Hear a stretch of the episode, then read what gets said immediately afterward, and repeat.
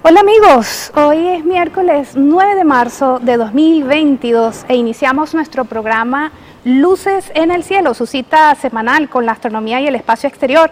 Hoy tenemos un programa muy especial, como nos pueden ver ahora mismo estamos transmitiendo por UDA Televisión a través de su canal en vivo por YouTube y estamos conectados en simultáneo con la radio universitaria a través del dial 96.5 FM en Radio UDA.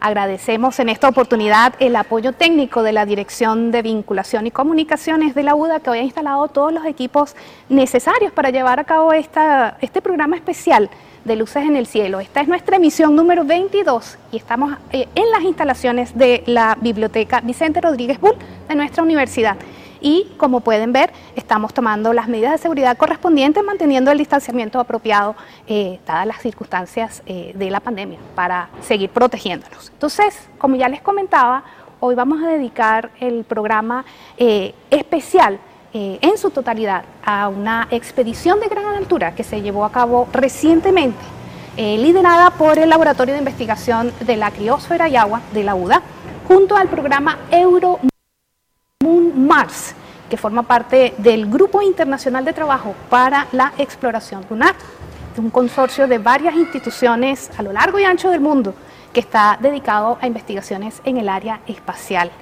Eh, la coordinación por ambas organizaciones está a cargo del doctor Ayón García, geólogo del LICA, y del doctor Bernard Fuan, eh, astrofísico de la Agencia Espacial Europea y de otras instituciones internacionales, a quienes tengo hoy conmigo. Van a ser mis primeros entrevistados en el programa de hoy.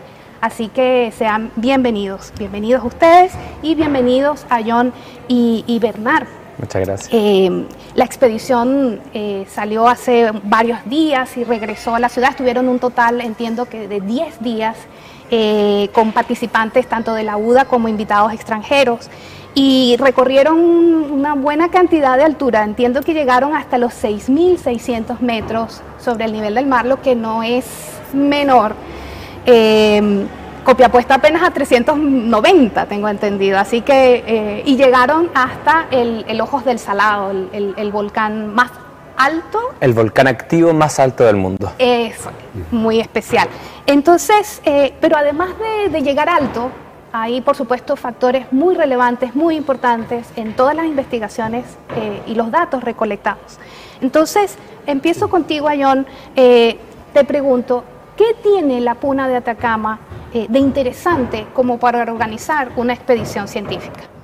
Sí, la, Puna de Atacama es una, una ecorregión muy especial. Está eh, ubicada por lo general sobre los 3.500 metros, es una zona muy extensa, eh, pero específicamente nosotros nos enfocamos acá en los 27 grados sur, que es eh, directamente hacia el este de, de Copiapó. esta zona es la mayor concentración de cerros o volcanes sobre los 6.000 metros, ¿ya? Entonces vendría siendo lo que se le llama el techo de América. Este techo de América recoge algunas condiciones que son muy especiales principalmente en lo que corresponde a la climatología. Eh, es una zona hiperárida, ya es una de las zonas donde menos precipitaciones llegan, porque tanto las masas de humedad, el agua, las precipitaciones que vienen desde el Pacífico como del Atlántico limitan ahí y es la zona donde menos humedad hay disponible. Entonces, todo esto genera unas condiciones extremas muy, muy especiales y si a esto le sumamos la gran altura que genera temperaturas muy bajas, las condiciones realmente son muy extremas. Estas condiciones extremas eh, generan un entorno muy interesante de estudiar por distintos factores. Nosotros específicamente en el Laboratorio de Investigación de la Criósfera y Agua estamos interesados en lo que es la relación de la criósfera con el agua. Eh, pero además hay múltiples condiciones interesantes de, investigar y de poder documentar para poder eh, tener un mayor conocimiento de, las zonas extremas que tenemos en nuestro planeta. ¿La criósfera es todo lo que tiene hielo? Sí, son todas las zonas eh, con temperaturas inferiores a 0 grados Celsius y que tienen agua en estado sólido.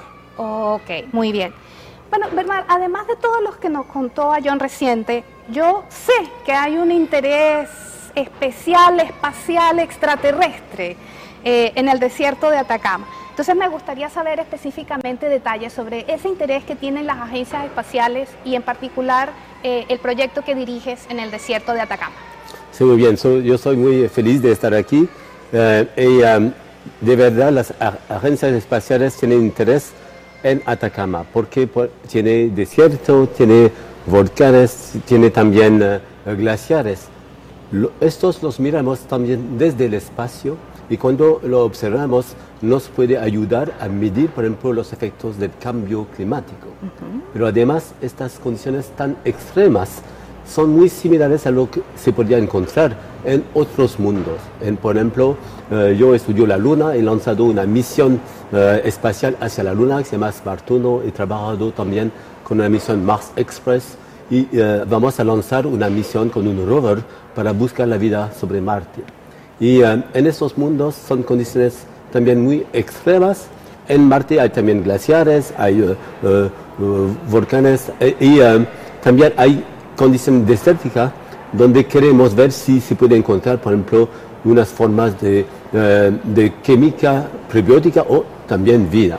Así que utilizamos el Atacama como un laboratorio para ver si, por ejemplo, eh, analicemos los datos del campo y desde el espacio, eh, utilizamos instrumentos nuevos de tecnología avanzada que podemos probar en este campo también para detectar unos efectos muy eh, especiales o eh, una vida que es muy difícil de detectar. También es un lugar donde podemos hacer entrenamiento de unos grupos de científicos que hacen esta expedición. También vamos en el futuro, tal vez con el laboratorio de gran altura, vamos a formar astronautas, porque es ah. un paso hacia el espacio. Esos recursos eh, que tienen en Atacama son muy eh, interesantes para nosotros, para agencias espaciales. Pero además hay unos recursos aún más importantes. Es la gente de acá, los académicos, los colaboradores, los grupos de investigación, la LICA, el Instituto de Astronomía de la universidad y de todo el mundo. Y va a ser también un lugar donde vamos a poder desarrollar colaboración científica y también compartir estos resultados con el público para inspirar la, los jóvenes del público para más ciencia, más eh, creatividad. Realmente hay muchísimas cosas que, se pueden eh, hacer alrededor del tema del desierto de Atacama. Eh, yo entiendo que se llevaron a cabo una variedad de experimentos tópicos en geofísica, geoquímica, clima, microbiología, astrobiología, fisiología humana y creo que hasta algo de arte también se hizo. Entonces, Ayon, en esta variedad de experimentos eh, están enmarcados dentro de unas líneas de investigación que hace el LICA. Entonces, ¿qué hace, qué investiga el LICA en general y con esta expedición en particular? y para qué lo hace?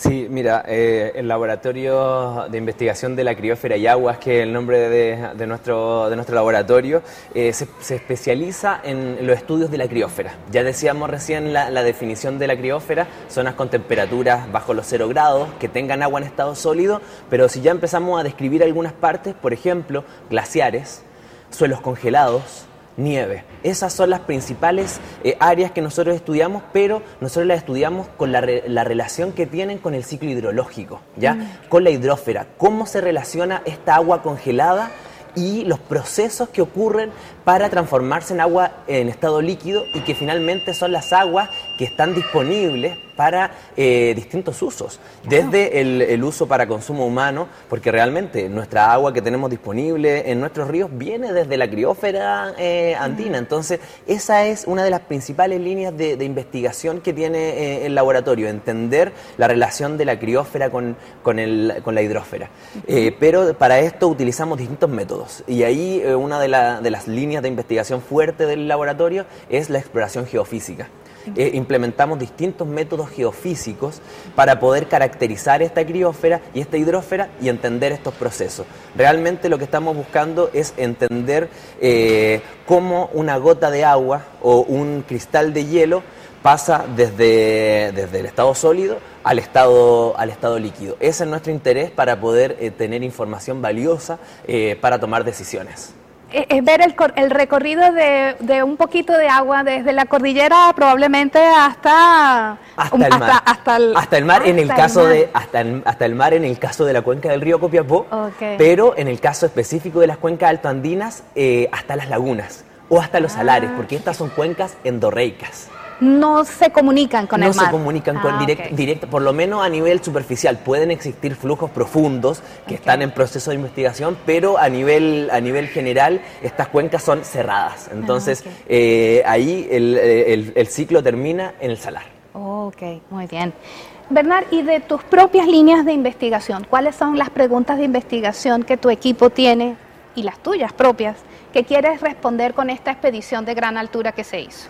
Sí, de verdad, bueno, aún más eh, se interesa a la Tierra, a la Luna y Marte. Y eh, hay unos, eh, bueno, estamos estudiando datos desde el espacio y lo queremos comparar lo que, con lo que se mide en la superficie o bajo la superficie con estas técnicas nuevas. Un problema muy universal es el ciclo del agua en un planeta. por ejemplo, en Marte solo vemos lo que hay en la atmósfera o los efectos eh, geológicos de lo que ha pasado en el pasado, eh, de que había tal vez agua en, Marte como hace 4 mil millones de años, pero ha desaparecido, son como la capa de, de agua subterránea ha eh, evolucionado. Y eso es muy importante también para ver si hay unos lugares en Marte donde la vida o, que ha, si ha podido ser habitable y si tal vez hay lugares donde la vida ha podido eh, eh, empezar. Pero además nos interesa el aspecto de el estudio de los volcanes, porque por ejemplo en la Luna, Marte, hay muchos volcanes en la historia y su interacción también con eh, las condiciones de habitabilidad.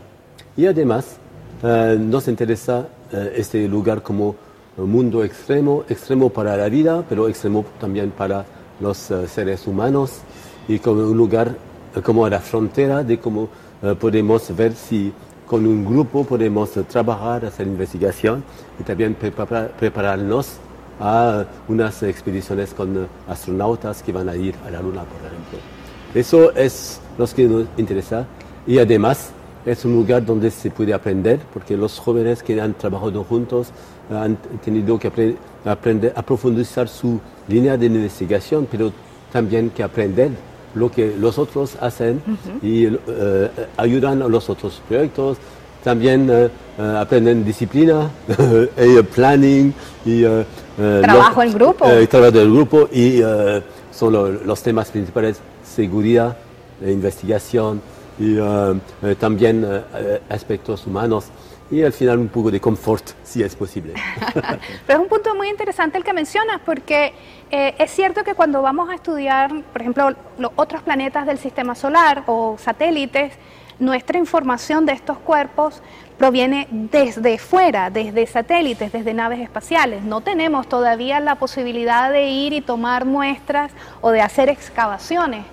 Entonces, eh, toda la información, cualquier conclusión que se obtenga de estos eh, satélites, de estas imágenes, de algún modo tiene que estar respaldada por lo que hacemos aquí en tierra, que sí podemos cavar, sí podemos eh, verificar esas informaciones. en un lado se verifica lo que aprendemos desde el espacio, pero también estamos preparando la próxima fase, donde vamos a tocar la superficie, vamos a hacer eh, muestras, eh, e-, eso nos, preparamos también en esta fase donde vamos a, ir a, la parte subterránea de Marte o de la Luna. Ok, muy bien. Bueno, Ayon, esta no es la primera vez que el ICA sube a la PUN. ¿Cuántas veces lo han hecho antes? ¿Tienen planes de seguir subiendo con alguna regularidad? Y más importante aún, ¿cómo se conecta todo este trabajo con lo que será eventualmente el laboratorio de gran altura de la Universidad de Atacama. Sí, como bien decías, no es la primera vez que vamos, ya llevamos varios años eh, trabajando en esta, en esta zona. La primera campaña se llevó a cabo en el año 2017, ¿ya? Tuvimos tres años consecutivos donde estuvimos ejecutando la campaña con un enfoque en geociencias. Realmente estábamos muy enfocados en, nuestro, en nuestros temas eh, específicamente geofísica, mediciones de los sensores de temperatura, eh, pero siempre muy en la geociencia. Luego vino un año especial, el año 2020, donde no pudimos hacer eh, la campaña porque la, pandemia no, nos tocó a todos y obviamente por, por, la seguridad de las personas, ese es nuestro, nuestro lema, seguridad primero, no se ejecutó, pero fue un año de reflexión fue un año de reflexión y después en el año 2021 pudimos eh, volver a hacer la campaña, únicamente el ICA, pero empezamos la colaboración con Euromoon Mars. ¿ya? Y ellos en este año, si bien en el año 2021 no participaron físicamente, nos apoyaron de manera remota. Entonces ahí es donde empezó el trabajo de, pasar desde las geociencias hacia una, una exploración multidisciplinar. Y ese, es, eso fue el, el puntapié para que este año ya tuviéramos la presencia de Euromoon Mars aquí eh, directamente y físicamente en Atacama. Entonces ya esta es la quinta vez eh, que, se ejecuta la campaña. Tenemos grandes planes para poder seguir ejecutando eh, esta campaña de manera anual. Ya la idea es, darle una recurrencia y poder generar ciertos monitoreos que, que, nos permitan ir conociendo en el tiempo la evolución de estas zonas. ¿ya? Entonces hay muchos planes, tenemos varias, varias propuestas y varios eh, temas que hemos ido trabajando en conjunto. Eh, y todo esto se enlaza de manera directa con lo que es el laboratorio de, altura que, está en proceso aquí en la Universidad de Atacama. Eh, la idea es que con este primer laboratorio tengamos nuestro campamento base, que van a facilitar bastante las cosas y sobre todo los procesos de aclimatación que son fundamentales para poder estar allá arriba de manera segura. y luego, obviamente, la idea es ir más arriba. ¿Ya? este, este primer laboratorio que se va a instalar alrededor de los 3.700 metros es la primera fase. Mm. Luego va, hacia, va a ir subiendo. La idea es instalar un una segunda fase a 5.500 metros. Y en eso es lo que nosotros también estamos. Estamos explorando y, e identificando cuál es la zona estratégica para responder las preguntas de investigación que nos interesan. Muy bien. Eh, Bernard, y además del trabajo científico, eh, te has reunido con varias de las autoridades universitarias. ¿Nos puedes comentar un poco sobre el propósito y los resultados de esas conversaciones? Sí. Bueno, desde un año eh, hemos hablado con colegas de la universidad, hemos hablado con el LICA para la preparación de eh, esta campaña, pero también para otros programas de colaboración, también con el Instituto de Astronomía y uh, Ciencias Planetarias. hemos discutido con el doctor Soto y también he tenido la suerte de hacer astronomía desde el campus de la universidad. Así es, con, eh, estuvimos observando. Eh, con los telescopios hemos observado la nebulosa de Orión desde allá. Um, pero además, um, eso, uh, he discutido con uh, el vicerrector Hugo Salinas uh, sobre unos programas de, por ejemplo, de intercambio, de, de formación de, de doctorado, un ciclo de seminarios, de, de charlas también como atraer unos eh, eh, investigadores de eh, nuestra red de Euromundas que podían contribuir en el programa de colaboración de investigación. También con la directora Lilian Naiva hemos discutido iniciativas para posgrado. Y además, ayer hemos tenido una firma con el rector de, de la universidad que donde hemos eh, eh, hecho un convenio de colaboración entre la Universidad de Atacama y también eh, el programa Euromoon Mars y Innovación y Espacio. Y además hemos tenido la oportunidad para los jóvenes de presentar su trabajo, de participar a, la divulgación, difusión. Así que hemos tenido la oportunidad de encontrar varios aspectos de la universidad no solo la investigación, pero toda la parte de apoyo a la investigación y a la educación. Y ahora trabajamos también eh, para definir unos proyectos uh, pilotos, podría ser una campaña más grande el próximo año, el uso del uh, laboratorio de gran altura, unos programas interdisciplinarios o organizar talleres o congresos internacionales, internacionales aquí también eh, tiene una dimensión eh, internacional a los eh, laboratorios, que ya tienen. Así que también ahora voy a discutir de nuevo con Ayon con el rector lo que se podía ejecutar en forma de paso a paso para hacer progreso y, y para el próximo año darle cuenta de lo que hemos hecho. Muy bien, a lo mejor entonces dentro de un año volvemos a hacer este programa, sería fantástico. Bueno, muchas gracias a Johnny Bernard por su participación. Vamos ahora a recibir a nuestros siguientes dos invitados, invitadas eh, del programa, mientras este, llegan al los respectivos asientos para conversar con Anuk y Andrea. Esta fue una expedición numerosa en la que se hicieron varios experimentos. Entonces estuvimos conversando primero con los líderes eh, sobre los aspectos más generales de la expedición y de la colaboración que se está generando entre la Universidad de Atacama y la Corporación Euromoon Mars. Pero ahora vamos a hablar de los detalles, de los experimentos, del trabajo que se hizo. Entonces tengo conmigo aquí a Anuk y Andrea. Anuk, cuéntanos primero cuál es tu profesión y de dónde vienes. Hola, um, soy uh, profesora de, de geología uh, en Amsterdam, uh, de Holanda. En Holanda, muy bien. ¿Y qué experimentos realizaste durante la expedición eh, y qué es lo que tú buscas responder con esos experimentos? Alors, yo trabajo en las zonas de subducción y en este caso eh, tectónica tenemos una placa en subducción eh, que se mueve por debajo de una placa superior. Y en este caso aquí, en, en, eh, en América de- del Sur, em, la placa eh, en subducción se mueve hacia la placa superior. Y la placa superior se espesa. Y yo pienso que es muy, muy, muy interesante que eh, esta corteza tan gruesa, nosotros encontramos volcanos, aunque es mucho, mucho difícil para mover la magma eh, a través de la gruesa corteza continental. Ok, Bueno, que aquí en Chile Sí. estamos muy acostumbrados o nos tenemos que acostumbrar a los sismos y es esta actividad que tú efe- Sí. efectivamente comentas de la placa del Pacífico se mete por Sí, debajo exacto. de la suramericana Exacto. y aunque esto es muy grueso, provoca actividad volcánica. sí en, en- Ok. en- eh, entra la corteza eh, eh, muy gruesa, tenemos eh, una cámara de magma y esta magma eh, quiere moverse hacia eh, arriba. Arriba. Sí, y este movi- movimiento eh, va acompañado de la fractura de la, de la corteza y la mi- migración de fluidos. Ok. Y es- especialmente este eh, fracturamiento provoca eh, terremotos que hemos intentado medir eh, durante esta campaña.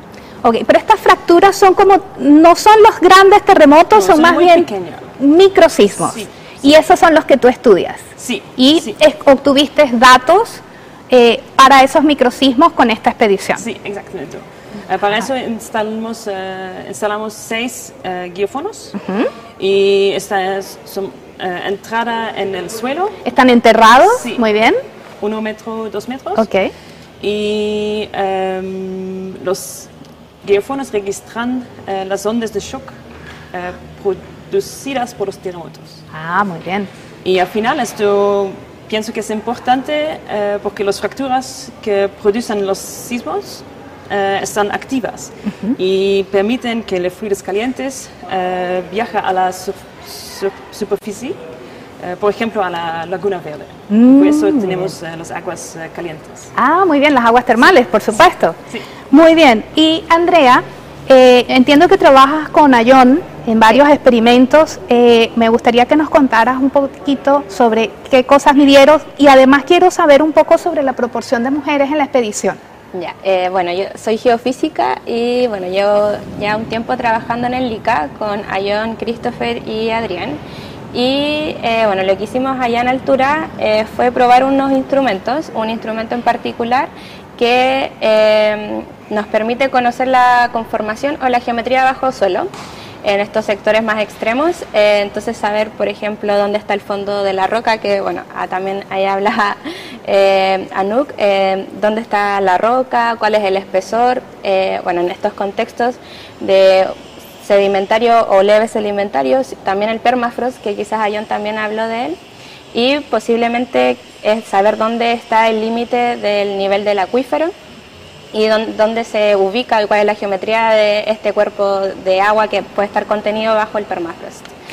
Es Entonces, curioso eso. ahora que lo mencionas, porque ella habla de aguas termales. Hay agua caliente, pero estamos en un ambiente frío, porque es la criósfera. Sí. E- e- es, muy curioso esa... Sí, ahí está esa composición media superficial y subterránea. Ahí estoy viendo también la geometría más subterránea y lo que es profundidad, 200 metros, 300 metros de profundidad de lo que está pasando o cómo se está conformando en verdad bajo el suelo. Ah, muy bien. Y respecto a la participación de mujeres en la Sí, expedición. eh, bueno, hubo eh, paridad, paridad de género, yo creo como el piso mínimo que se está proyectando en varios espacios también en el país. Eh, participamos cerca de cinco o seis mujeres en la expedición. ¿Siete a la...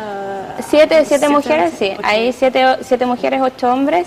Eh, bueno, al menos de, yo creo que en general se da estas garantías de que estamos participando, eh, hacemos ciencia, hubieron otras personas que en la parte médica, eh, también en la parte técnica y logística que estuvieron apoyando en, la, en el levantamiento del campamento de todos estos 10 días. Y eh, yo creo que finalmente dan cuenta de cómo tenemos competencias distintas, no iguales, sino distintas y que son necesarias también para poder eh, generar todos estos proyectos de investigación o de trabajo finalmente que estamos realizando en altura y bueno, también en otros contextos. Que igual, digamos, no solamente es el trabajo eh, de la ciencia como tal, eh, que puede sonar difícil, pero que es perfectamente realizable tanto para los hombres como para las mujeres, eh, pero también ustedes estuvieron enfrentando condiciones difíciles porque extremas, mm, extremos allá 4.000, 5.000 metros, 6.000 metros, llegaron hasta 6.600. Bueno, Nuke pudo llegar hasta los 6.600, con Amy también y Ayon, que fueron las tres personas que subieron más alto. Así que dan cuenta como de las capacidades y competencias que finalmente son distintas, pero que permiten efectivamente llegar a, a esas condiciones extremas o convivir también durante 10 días y hacer el trabajo en esas condiciones. De manera que todas las niñas y adolescentes que nos escuchan y nos pueden ver a través de estos canales y del programa eh, sepan que estudios como estos son perfectamente realizables acá en Chile y que existen las oportunidades para hacerlo. Sí. Bueno, entonces muchísimas gracias por, sus comentarios y por el excelente trabajo. Eh, muchísimas gracias y vamos a darle ahora la bienvenida a Claudio y a Rómulo.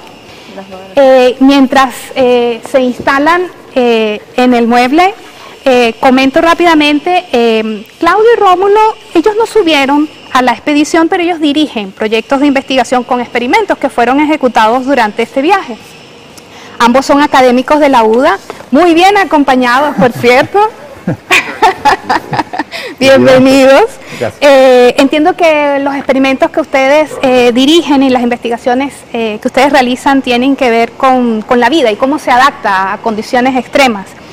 obviamente eso se dice muy fácil, pero hay que hacer muchos trabajos y buscar como las respuestas concretas para poder responder las preguntas y que además la información obtenida eh, tenga valor científico, digamos. No es simplemente decir, vamos a ver cómo, qué conseguimos allá arriba, sino responder cosas más concretas. Entonces, bueno, en primer lugar, Rómulo, este, ¿dónde trabajas tú aquí específicamente en la UDA? Y la misma inquietud que le he hecho a los, a los mm, invitados anteriores, ¿cuáles son los datos de la Puna de Atacama que te interesa obtener y para qué? Yo soy científico, eh, de profesión biólogo, Trabajo en la unidad CRIASAT dentro de la universidad. Ahí estoy a cargo de la unidad de microbiología ambiental y biotecnología. Bueno, y la, y la pregunta, eh, me voy a poder sacar esto rápidamente para no hacer... Eh, bueno, ¿y qué, esperamos arriba? Es una muy, buena pregunta, porque como nosotros tenemos que decir que hay un privilegio de tener un laboratorio natural que es único, no, no, es, no es nuestro. O sea, hay un interés, yo diría, mundial de poder explorar eh, los alrededores de Ojo del Salado. Ese es un sello nuestro. Segundo, ¿qué esperamos en mi disciplina, que es la microbiología? Lo que queremos estudiar es eh, la estructura de las comunidades microbianas que están habitando arriba, en estos lugares tan extremos, ¿cierto? Y cómo ellos se adaptan a las condiciones eh, del entorno. Digamos, porque uno puede ir a estos sitios y ve todo seco, no ves una hojita, no ves un animalito, pero hay más vida de la que uno pudiera intuir. Eso es correcto, eso es correcto. En las rocas, en, la, en, las, eh, en los cuerpos de agua que hay temporales o, eh, eh, permanentes, tú encuentras una diversidad microbiana que es, yo diría, fantástica, no antes reportada, y ahí hay un tremendo potencial. Okay por ejemplo, ahí en el caso de nosotros eh, eh, estamos estudiando cómo los estamos estudiando cómo las comunidades microbianas pueden formar suelo. Formar suelo. Formar suelo. Crear suelo. Crear suelo. y, ahí hay un, punto importante porque la interacción entre, entre la, la geo, ¿cierto? La geofísica, ¿cierto? Y la microbiología tiene un impacto súper importante en algo tan concreto que es formación de suelo. Ok. Y tú ves en estos ambientes eh, lo que denominamos suelos iniciales, que son capas muy pequeñas donde los minerales han sido transformados, eh, donde la roca ha sido disuelta para poder generar eh, y exponer mi- minerales eh, y poderlos usar. Entonces, ese punto es muy relevante estudiarlo en Ojo del Salado. Ok, muy bien. Y eh, Claudio, yo entiendo que trabajas en el área de, de bioquímica, entonces me- nos gustaría saber también cuál es tu línea de investigación y cuáles experimentos estabas supervisando dentro de esta expedición de gran altura. Ya, bueno, yo eh, soy bioquímico y hago una formación en biología molecular, eh, que es la parte de mi- de mi posgrado. Yo estoy adjunto a la Facultad de Ciencias Naturales Mm. ¿ya? y trabajo en colaboración con la Facultad de Medicina. ¿ya? La, mayoría de, de la gente que me ayuda en la investigación son estudiantes de medicina. Eh, mi línea de investigación es principalmente la enfermedad de hueá de montaña, ¿ya? pero en un tópico bien especial, que es la biología celular y bioquímica de la enfermedad de hueá de montaña, de manera de, de entenderla ¿ya? Y, de, y de prevenirla. Porque hay un proceso cuando uno va, yo- eh, que es la parte de la información que yo tengo, que es también, me gusta subir cerro. Me encanta subir ¿Te gusta montaña. subir a la me montaña? encanta- Me Muy encanta bien. subir cerro. El problema es que uno para ir a escalar una montaña alta de 6.000 metros necesita un proceso de aclimatación largo. y, y lo que se da acá, por ejemplo, en la minería, no sé, que el- el- la persona que va a subir a trabajar una faena minera no tiene un proceso de aclimatación largo, tiene un proceso de aclimatación súper corto. Ok. Y por eso sufre eh, gran enfermedad de hueá de montaña, duerme mal, tiene siempre sintomatología de enfermedad de hueá de montaña. O sea, en tu caso tú estás estudiando el, el efecto de la altura en la vida El- humana. Claro, Ok, claro. Y para y pa prevenirla, prevenir esa enfermedad Claro, de montaña. Entonces, la idea de nosotros es dar determinantes moleculares para tratar de prevenir esta enfermedad de montaña y dar pues, finalmente un tratamiento al- al- al- a la persona que quiere, que tiene una faena minera, un trabajo de altura, o un deportista que va a subir a hacer una, una- a una actividad a gran altitud, pero necesita un tiempo de aclimatación corto.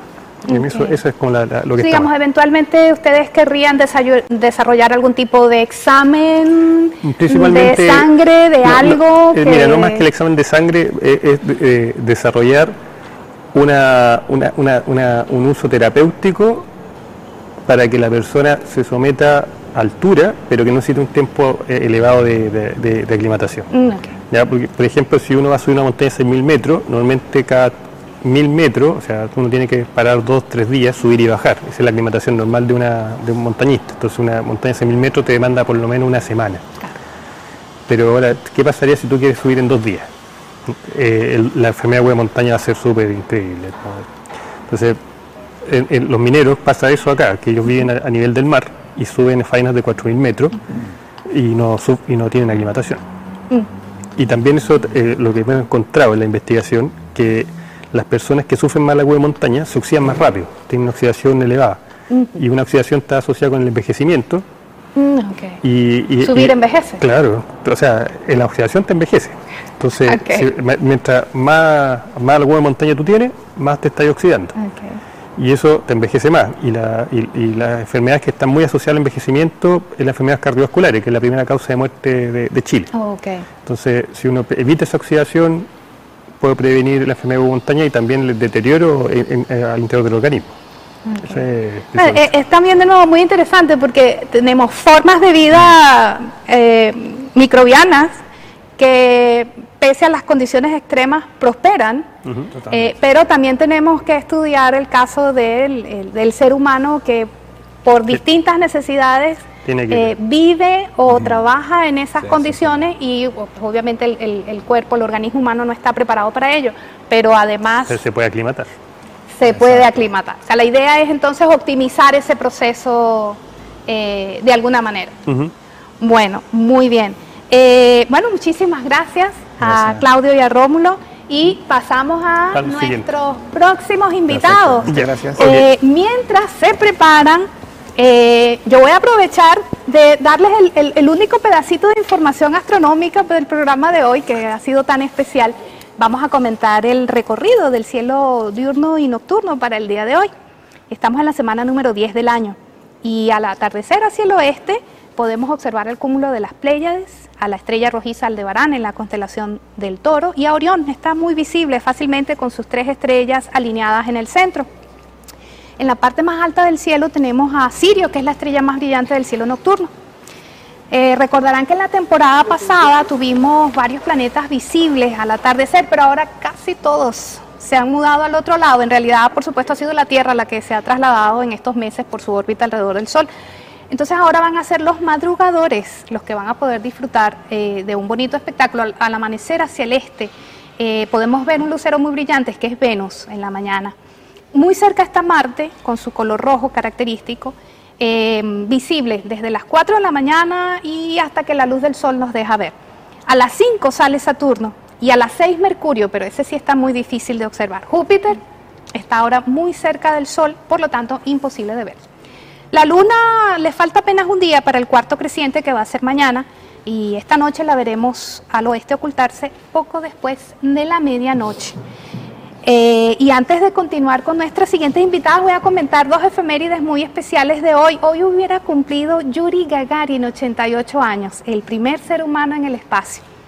Eh, nació un 9 de marzo. Y también hoy, pero hace 571 años, nacía en Florencia Américo Vespuccio, quien finalmente eh, le dio nombre al continente. No se lo dio él, se lo dio el cartógrafo Martin Wolzet Müller si lo estoy pronunciando correctamente, fue el primero el que le dio eh, el nombre América a lo que entonces era el Nuevo Mundo.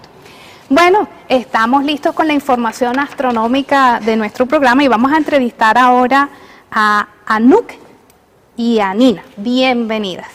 Eh, bueno, en esta expedición multidisciplinaria a la Puna de Atacama, estábamos conversando ahorita con Claudio, que no solamente se estudió un aspecto científico, sino también el aspecto humano.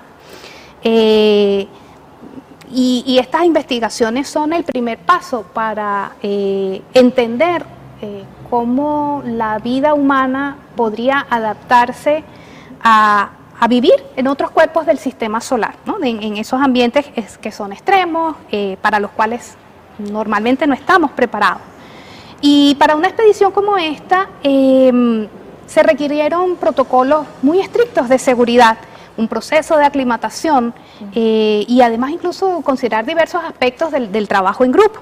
Entonces, vamos a comenzar contigo, Anu. Quiero preguntarte también eh, cuál es tu profesión y eh, de dónde vienes y cuáles fueron los experimentos y lo que buscas responder con los datos que obtuviste en esta expedición. Um, soy Anuk, soy de Alemania y soy estudiante de física eh, en la Universidad de Heidelberg. Eh, para mi tesis de maestría utilizo la espectroscopía en entornos de la Tierra que son similares a Marte para comprender cómo pudo haber sobrevivido la vida en Marte hace miles de millones de años. Este campo de la ciencia también se llama astrobiología, la ciencia de la vida más allá de la Tierra. Um, estoy muy feliz de estar um, aquí en la hermosa Chile. Uh, desafortunadamente mi español no es muy bueno, aquí que espero que esté bien si leo mis respuestas. Muy bien, adelante, eh, fantástico. Excelente. Bueno, y Nina, ¿Sí? cuéntanos cuál es tu profesión, de dónde vienes y qué viniste a hacer aquí a la expedición. Hola a todos, es un placer para mí de estar acá en Chile, que es un hermoso país. Eh, yo me llamo Nina Steinkritzer, vengo de Italia y soy médico. Y soy también estudiante en la Escuela eh, de Medicina del Trabajo, es una escuela de especialidad médica en la Universidad de Padova. Eh, el objetivo de nuestra especialidad es de cuidar a la salud de los trabajadores a lo largo de toda su vida laboral que se ha vuelto cada vez más larga. Y cuando un trabajador tiene patologías, eso supone un gasto para la sociedad, pero sobre todo supone un estrés y muchos problemas para la persona misma y para su familia. Así que eso es nuestro objetivo. Y nuestro enfoque en los últimos años ha sido sobre todo de detectar a las patologías antes de que eh, las personas desarrollen eh, los síntomas de esas patologías. Es decir, a un nivel eh, mucho más temprano que sería molecular y biológico. Y, por ejemplo, tenemos mucho interés en los parámetros de envejecimiento precoz. En nuestros estudios anteriores que hemos hecho en Padua, hemos visto como en trabajadores que eh, tienen un entorno muy estresante, como por ejemplo pueden ser eh, médicos y enfermeros que trabajan la noche, eh, las personas que desde el externo se ven como muy fuertes y muy jóvenes, eh, tienen, eh, sin embargo, tareas más duras. Y cuando vamos a mirar a un nivel molecular podemos ver cómo estas personas tan jóvenes ya tienen parámetros de envejecimiento precoz, que es, eh, digamos, la etapa antes del desarrollo de patologías. Así que junto con el estupendo team de ELICA de la Universidad de Atacama y con el team de Euromoon Mars hemos decidido de medir estos parámetros también en una expedición de gran altura, porque la gran altura es un ambiente extremadamente estresante para el cuerpo humano, como el, nivel de oxígeno, eh, la densidad del oxígeno no es la misma que al nivel del mar. Y mm, para hacer esto hemos tomado muestras de sangre y también otros fluidos biológicos antes, después y a lo largo de toda la campaña. Los resultados que esperamos ver eh, son eh, en los telómeros, en la longitud de los telómeros y en los metabolitas que eh, señalan un daño a nivel genético. todavía tenemos que llevar a cabo estos análisis, pero si los resultados son buenos, eso nos va a permitir de establecer pautas más claras para los trabajadores y para eh, evitar que desarrollen patologías. Por ejemplo, ver eh, cuánto a menudo, con qué, con qué frecuencia y con qué intensidad se puede eh, estar expuestos agudamente a grandes alturas. Es muy interesante lo que mencionas de que uno probablemente envejece primero por dentro. Claro. Y solo envejece por fuera después. Sí, sí, sí pero que es posible medir eso y, saberlo. Es posible medirlo. Empezar a usar la crema un poco antes, tal vez. Sería más la alimentación, quizás. Eso es un punto muy importante, efectivamente la alimentación, una, una alimentación sana y, quizás una actividad física regular. Pero también este proceso de envejecimiento, por suerte, se puede eh, poner del otro lado, ir al otro lado. Es decir, eh, podemos eh, volver más jóvenes otra vez, si ah. cuidamos bien para nuestro cuerpo. Esta expedición a la de gran altura a la Puna de Atacama realmente ha sido extraordinaria, multidisciplinaria, eh, abarcando una gran eh, cantidad de aspectos. Bueno, muchísimas gracias, Anuk, Nina. A usted. Y bueno, ya estamos un poquito pasados de la hora. Amigos, este ha sido el programa Luces en el Cielo. Hemos llegado al final de nuestro programa de astronomía en Radio Universidad de Atacama y a través del canal de UDA Televisión en YouTube. Eh, nos pueden escuchar nuevamente esta misma noche. Les damos las gracias nuevamente a todos nuestros invitados, a todo el personal de la DIVIC, de la Biblioteca de la UDA, por toda la colaboración prestada para llevar a cabo esta transmisión especial. Como ya les dije, nos puede escuchar nuevamente esta misma noche en nuestra retransmisión a las 22.30 y también por internet a través de nuestro podcast Luces en el Cielo Radio UDA en Spotify. Los esperamos el próximo miércoles desde el desierto de Atacama, bajo los cielos más limpios del mundo, en la frecuencia modulada 96.5 FM. Hasta la próxima.